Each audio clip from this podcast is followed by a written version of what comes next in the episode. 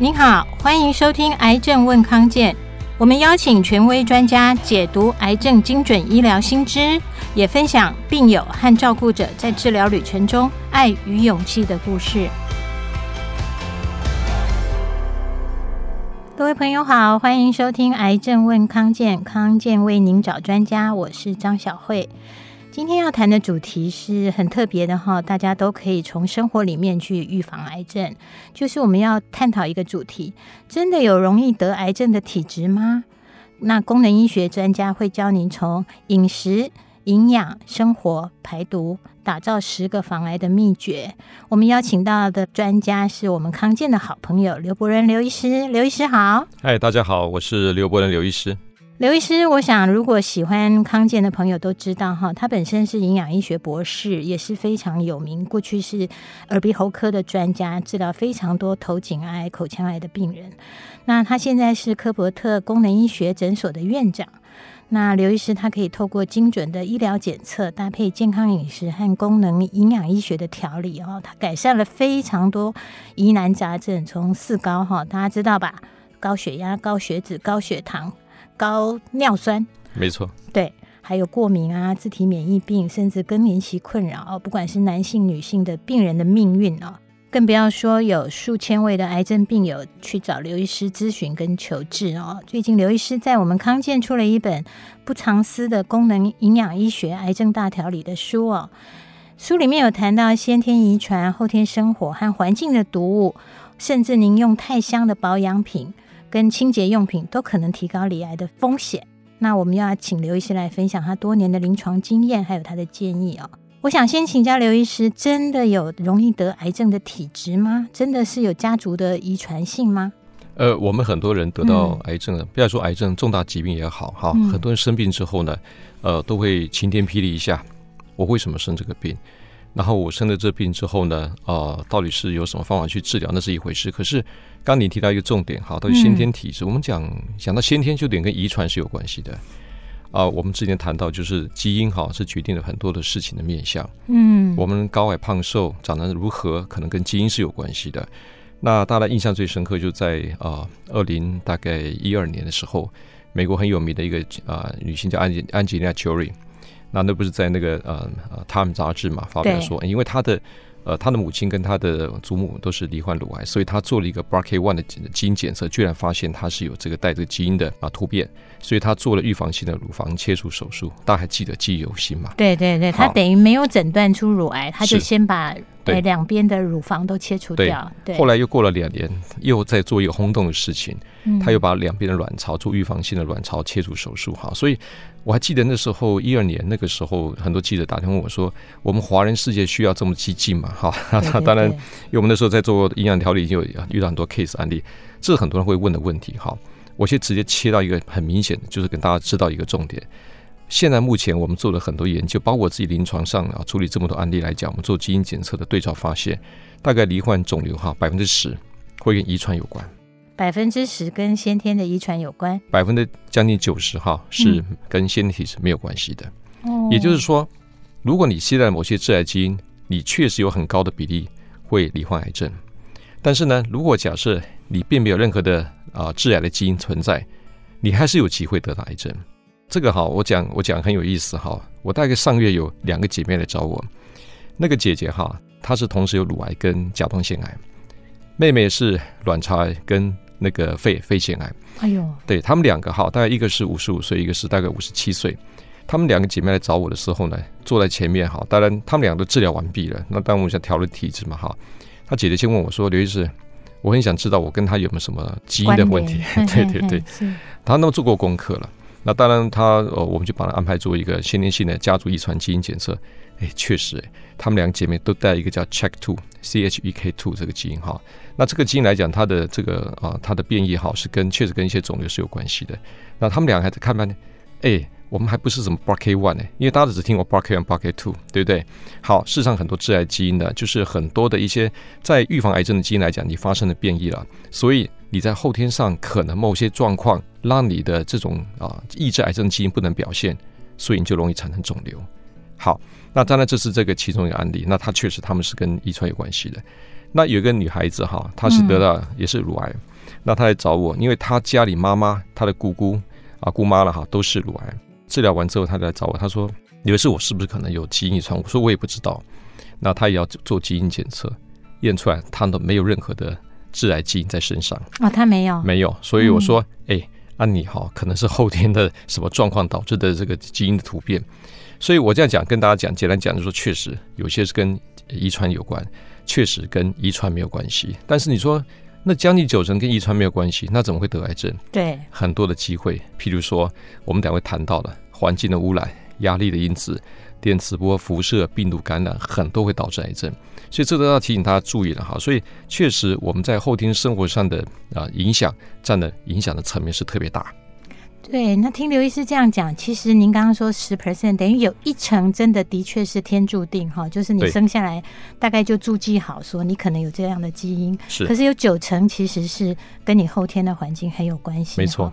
那这个就要延伸到我们来讲说，那有哪一些像我们现在生活其实太方便又太快速又太容易取得，嗯，手机按一按就对，所有的东西都会送到我面前来，是，所以。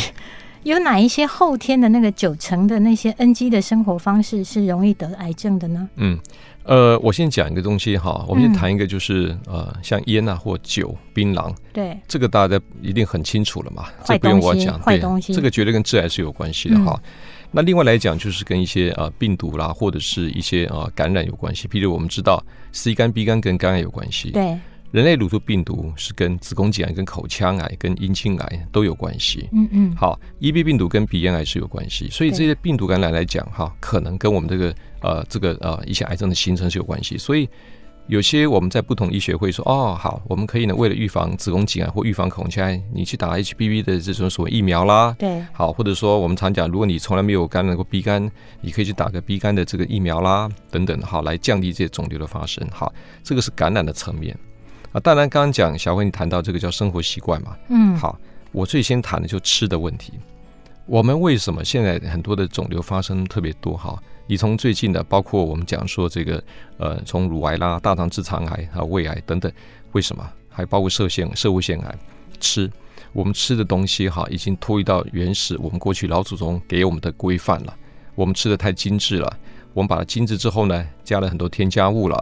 还有，我们还不满足，我们要更甜、更炫，食物的颜色更色彩更丰富。还有，我们要让我们的食物保存更久，加很多添加剂、乳化剂、防腐剂，这些都跟我们得到癌症几率增加是有很大的关系。哎，这样说其实刘医师我有点感慨哈，因为录音室的附近就是很多百货公司跟美食街，哦、是可是满街的美食街都是您刚刚讲的、啊，又香 又辣，是对，又甜，然后又非常非常的诱惑，是怎么办呢、啊？啊，我我应该讲，我不是叫大家不要过日子哦。你说刘医师，你讲班里都不吃甜的东西，我会吃，我为什么不会吃？但是我知道量的控制嘛。哦、我先讲，就是说，譬如我们现在吃太精致，什么东西？嗯、第一个。我们吃太少的纤维了，我们很喜欢吃肉、吃炸的东西。我的蔬菜吃太少。嗯哼。我在念博士班的时候，我那博士班一个指导老师跟我讲一句话：“刘医师，你知道吗？我们现在台湾哈，呃，一些营养素调查，什么东西最缺？我一下猜钙啦，猜的他不是，猜刘医生就是纤维。我们一天成年人大概要摄取二十五克到三十克的纤维。”它大概是我们具体可以说是什么量？蔬果五七九，好，譬如说我们讲说一天大概就是七份。哦嗯、假设你是呃能够吃到五份的蔬菜，两个拳头的水果，大概就二十五克了。嗯哼。可是平常讲哈，我们的忙碌忙西，一个便当可能里面大概几块肉，呃，两块两片蔬菜，啊，饭就结束了。那我们匆匆赶来录音，我想在这边听很多这个啊这个 par case 的朋友，你可能也是讲，对呀、啊，我怎么跟吃这么多蔬菜？这个问题在这地方，所以呢，想办法找机会吃蔬菜。所以我在呃，比如我在诊所上班，我的订的便当，我的餐盒里边，我蔬菜量会比较多。他们也知道刘医师要多点蔬菜，所以蔬菜吃的多，相对会减少很多离癌的风险。所以我们讲吃这问题是很大的状况。还有再来就是什么东西污染的问题。嗯哼，污染问题来讲哈，我们直接坦白讲，就跟我们现在讲环境荷尔蒙塑化剂，大家很知道。从在这个呃呃很早期，我们台湾在十年前塑化剂事件，那时候修饰淀粉起云剂嘛，那个邻苯二甲酸二乙酯 DHP 啊，大家都还印象很深刻的时候，闹得满城风雨。还包括大家很熟知的以前戴奥辛、双酚 ABPA 等等，这个都目前确定是跟乳癌跟我们的子宫内膜癌、卵巢癌、射物腺癌是有关系的。那我们现在使用很多的这些，不管是呃这些呃添加物啦、塑胶制品啊，还有很多的定香剂的东西，其实都充满了塑化剂。我在常常帮患者检测这些所谓塑化剂，体内塑化剂污染，往往会让你瞠目结舌，很多，真的很多超乎你想象。所以这里来讲，很多罹癌了之后的朋友，哇，我怎么会这样子？我得跟他分析怎么样怎么样哈。所以污染是很大的问题，还不要往空污。我们现在肺腺为什么哈一直增加？我们在国内已经调查出来，对不对？跟基因有关系。我们华人在台湾的这个，我们在台湾研究有发现，它的一些基因，对，好叫 Appleback 基因，好，那我的研究还有 NTHFR 基因，这些它的 mutation 的突变，跟我们对环境污染的 PM 二点五里边的 particle 污染导致肺腺癌是有相当大关系了。所以这个来讲，也是我们要承共同承担的一个结果哈。那当然，你说还有生活很多的问题哦，对，我们大概很多人不太运动，我们久坐，其实我说过很多次了。久坐等于慢性自杀，很多人不服气。我说你去看澳洲的研究，久坐一个小时，相当于抽了两根烟。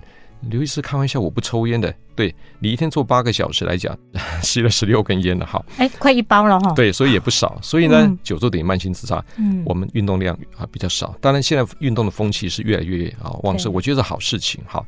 还有我们现在太多的压力事情，把自己的 burden 太重，所以我们的免疫系统被这个所谓的压力啊啊这个就压下去了，睡眠又不好，睡眠品质不好，睡前啊因为要看公司交代的事情，看看同才之间的交代的事情，看朋友之间好玩的事情，看看 social media 上面的好玩的事情，看完之后睡觉睡不着了，所以呢你的免疫下降了，我们大脑里边褪黑激素、生长激素分泌不出来了。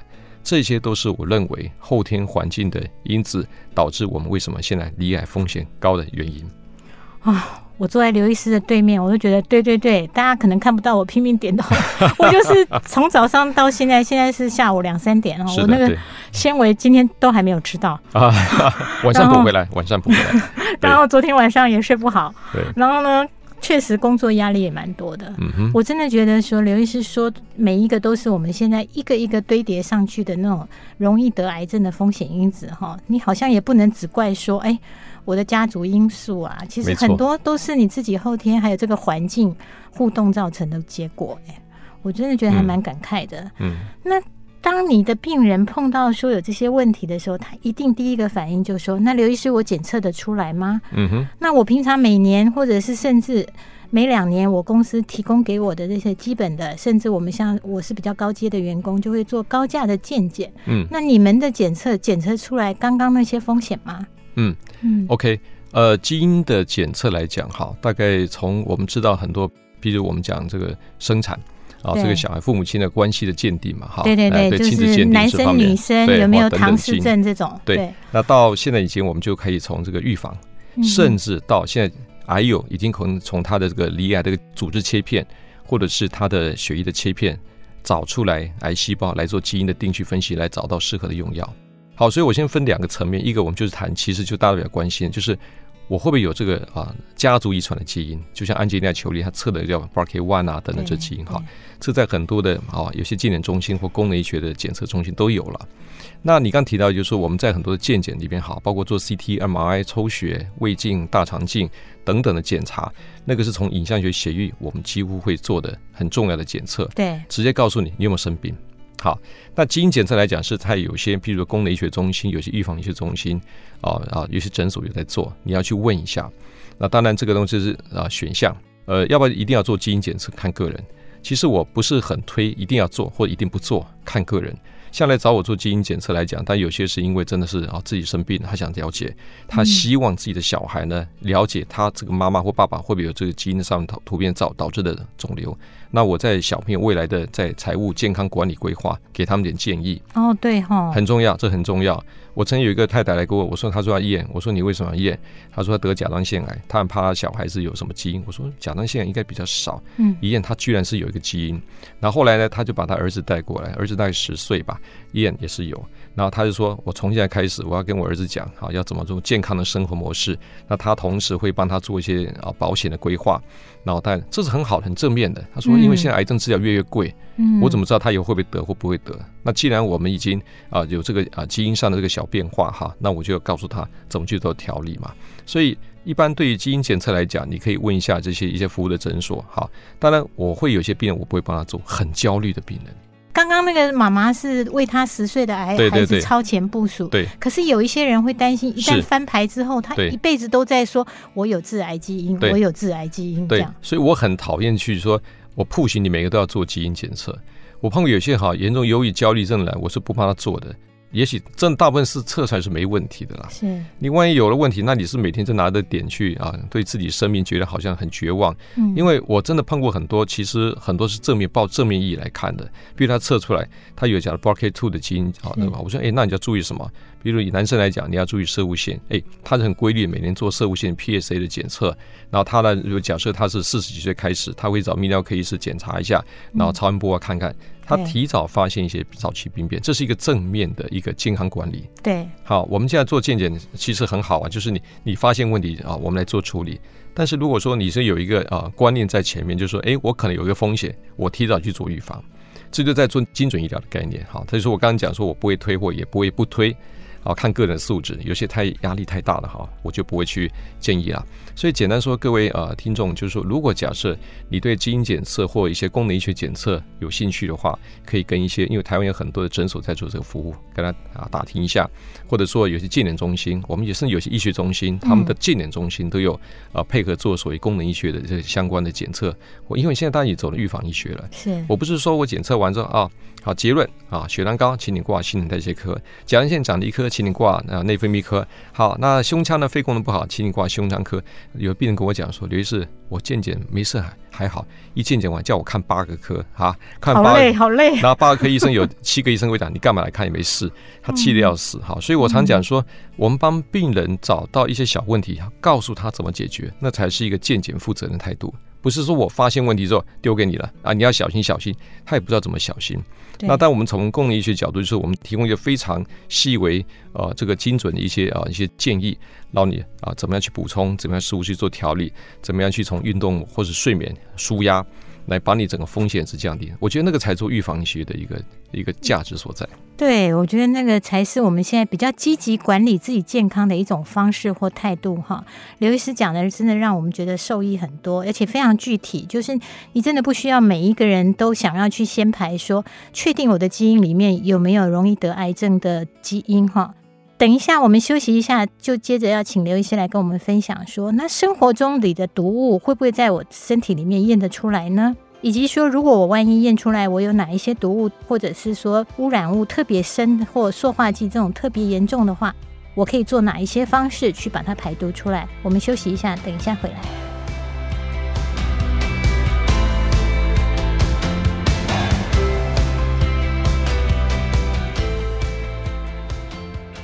回来，癌症问康健，康健为您找专家。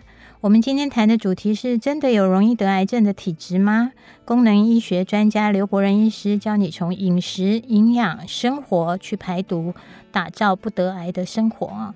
那刘医师刚刚上半场跟我们分享了非常多，就是到底先天的因素跟后天的环境会对我们的那个容易得癌症的风险有哪一些影响哦？那刚刚上半场刘医师讲的非常清楚哦，就是不见得每一个人，或者是说家族里面你要去验说你有没有得癌症的那个基因的图谱哦。那可是现在走到精准预防，我们其实也可以从我们自己。从现在的精准的检测，然后来知道说我们自己的身体里面有没有哪一些毒物啊？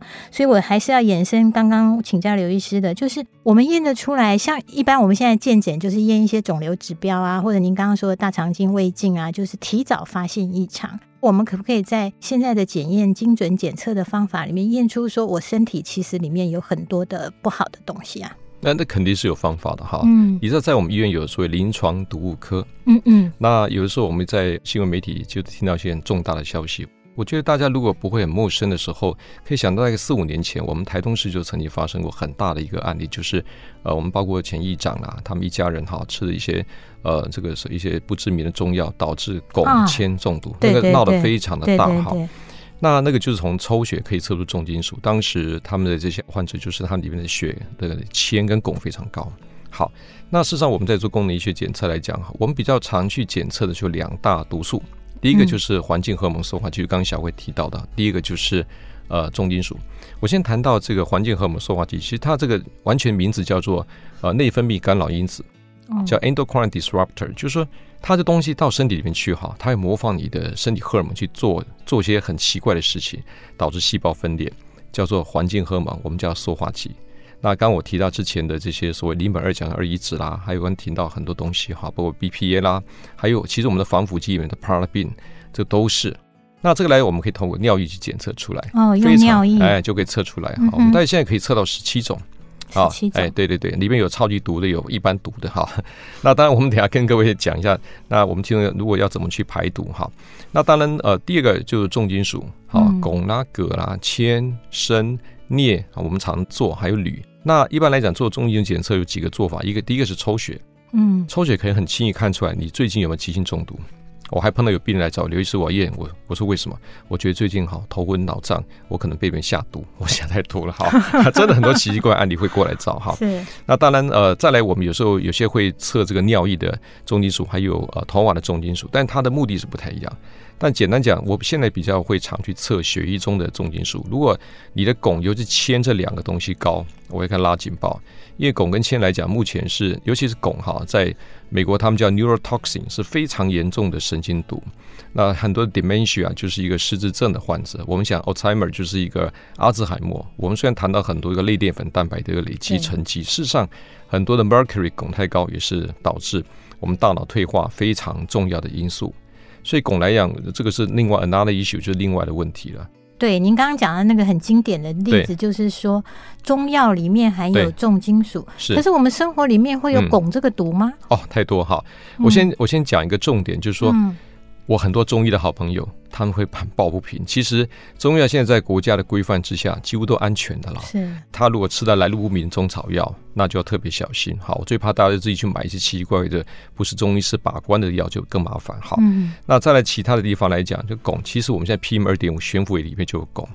哦。还有大型的鱼，我刚讲过了哈，就是像呃尾鱼、旗鱼，好，还有就是鲨鱼，还有那种像那个鳕鱼那种叫鱿鱼哈那种东西哈。还有一种小的叫马头鱼，马头鱼小小很好吃，可是汞汞非常高。真的、哦，你去看在 哎，对，美国 FDA 好，它 warning 就警告，就是说孕妇来讲尽量不吃马头鱼。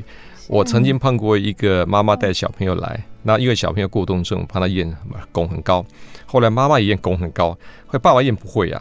那后，后来他们就呃尽量避吃大型鱼，之后过了半年测，怎么还是很高？对，爸就奇怪了。我就问他说：“哎，你们他说，尤其是我们都没有吃大型鱼，我们都非常的什么什么讲一大堆。”我说：“那你们吃什么鱼？”哦，我们家最常吃那个小的那马头鱼。我说：“完蛋了。”我说：“你我就马上翻网页给他看，他吓到了哈。”那还有很多像妇女的美白用品都有汞，还有有些那个在有些特殊的，如果你不是医生开，有些痔疮药膏那个收敛剂里面有汞。真是 完全意想不到，想象不到哈。嗯、然后还当然就是有些在一些工厂啊，譬如说纸张加工的啦，啊纸浆加工业，或者是灯管哈，灯管加工业，那都有汞。哦、当然我们在以前说牙齿补那个银粉，阿阿玛汞也是有汞。那当然现在这种树脂就不太有问题了。好，那当然这个是重金属的部分。嗯，那塑化剂来讲，这个很普遍，非常容易有。你要记得哈，如果你常拿塑料去装热汤，就中标了。就是去煲什么面啊、汤啊这些，对，对还有火锅啊，非常容易。好，就是即使说我这个耐多少温度的，嗯、我上有一个女士嘛，她就是卵巢癌嘛，后来她的治疗完之后，她过来，她就跟我讲说，她为什么生病？我说她想找原因，我帮她测一个，她里面居然 DHP 哈，就是我刚讲邻苯二甲二乙酯，正常值是八以下，她比正常值是高一百六十倍，很高。我看到她，她看了我，两看了半天，她眼泪流出来，那我说。你你怎么了？说，我终于找到答案了。我要知道原因，因为我基因没问题啊。我终于知道，我就习惯外面拿热汤，我很喜欢那个蛋花汤装在热汤里边。还有，他很喜欢涂很香的东西。哦，很香的东西怎么？很香的东西就是我们有种定香剂。嗯哼，有些是 nature 是自然的香啊，那都无所谓。但是如果你闻的很奇怪，有些它定香剂哈，那个里面都含有 DHP 非常高。我们当然这个嗅觉是很敏锐的，对，我们喜欢这个，我们讲就是喜欢足这个香嘛，哈、嗯，对不对？好，很好的。但是问题是，如果它不是很 nature，是人工的，而且它是属于这个有这个定香剂，就可能塑化剂。所以我听大家就说好，那你当然这是我们检测的方法。不过大家不要担心了，就说哎。刘医师，那我没有检测，能不能告诉我怎么排毒？对，没错。我觉得今天我们今天要讲的其实是趋吉避凶嘛。没 没错，你知道 我常讲这句话。不然我们好害怕啊。对，觉得很生活很危险这样。大家不要不要担心哈，我我大概所有的患者大概有这个几个原则的病人哈，毒素会比较少。各位听众可以抄起来哈。第一个就是真的要多喝水，多喝水，喝水准没错哈。嗯。喝水之后呢，你会利尿，很多的水溶性的毒素就会排得掉。那一天就是很简单，你体重乘以三十到三十五，大概多少这个量，六十大概就是将近两千 CC，你不要多，但是少喝瓶装水，少喝瓶装水，因为瓶装水呢，保特瓶装的水哈，对，这个在国外的研究啦，他们说里面有很多塑化微粒啦，但有人会挑战我说，塑化微粒不代表等于塑化剂，对，听着好像有道理哈，可是你明明知道里面有塑胶微粒了，你还要硬把它喝下去。那就是有些风险嘛，所以你尽量带自己的不锈钢保温瓶装水，一天两千。好，好，这第一个。第二个呢，我讲过运动流汗，流汗呢、啊，在国外有些研究发现，流汗出来那个汗去测里边的重金属，还有一些塑化剂是排得出来的。我在看很多健康的运动的人哈，他去测塑化剂量非常少，他流汗流的非常多。好，所以这第二个重点。第三个，有一大类的蔬菜哈，请大家多去摄取，叫十字花科的蔬菜，花椰菜，没错，花椰菜、高丽菜、大小白菜、青江菜等等。这里边呢，它这有这有一种元素叫做啊萝卜硫素哈，那里边还有这这一硫氰酸盐。那这里面呢，它会形成一个叫做吲哚啊的萃取物。嗯、那我们在公益来讲，帮病人排毒都是有这个吲哚啊，这个 I 这 I 三 C 的这个所谓 nutrition，它就是一个从十字花科萃取来非常棒的帮肝脏解毒的营养素。你不见得一定要来找刘医师开这东西，你平常多吃十字花科的蔬菜，你每天啊大概一天啊大概吃到两到三种，好，我觉得就非常棒了。好。那当然，第四个我们讲趋吉避凶嘛，就尽量去避免 NG 行为。我们都千方百计好，这个苦口婆心跟你讲，少拿塑料袋装热食。那你问啊，刘医生，那我去说呃，我在自助餐厅包个便当呢？我觉得都还好。你包个饭，包个菜，那不是很烫滚的东西浇进去的东西。对对，我觉得还好。如果你要弄汤，一定要拿一些好锅具去装。好，不要说直接掉到塑胶袋里面去。然后呢，尽量少去用使用一些奇奇怪怪很香的东西。那再来就是说，呃，在我们的塑料制品，当然还有很多哦，包括家里有些我们在有小朋友铺的一些什么巧拼地板啊、塑胶地板，其实里面很多塑化剂。好，小朋友摸来摸去，那个吃东西或者一些呃一些劳作玩具里边啊，那个其实有塑形软软东西都有塑化剂。这尽量避免。哎、哦，其实听一听也不难哈，喝水，嗯，然后多蔬菜。今天就去那个通路，就去把那个 大白菜啊、小白菜啊，是，然后花椰菜买回家放到你的餐盘里。再来就是。不要用太香的人工，你闻起来就是人工香料很多的东西。嗯、还有重点就是，刘医师有提到，就是如果你要装热汤，自己带个锅子吧，比较好。真的，没错。哎、嗯，我觉得刘医师今天分享，大家都非常容易，而且可以做。我也很非常认同刘医师说，因为你们验就是验尿、验血，其实尿跟汗都可以帮你排毒。是，其实常常把这些事情做出来，好像也不是太难哈。其实落实到的话，健康就来了。真的哈，好。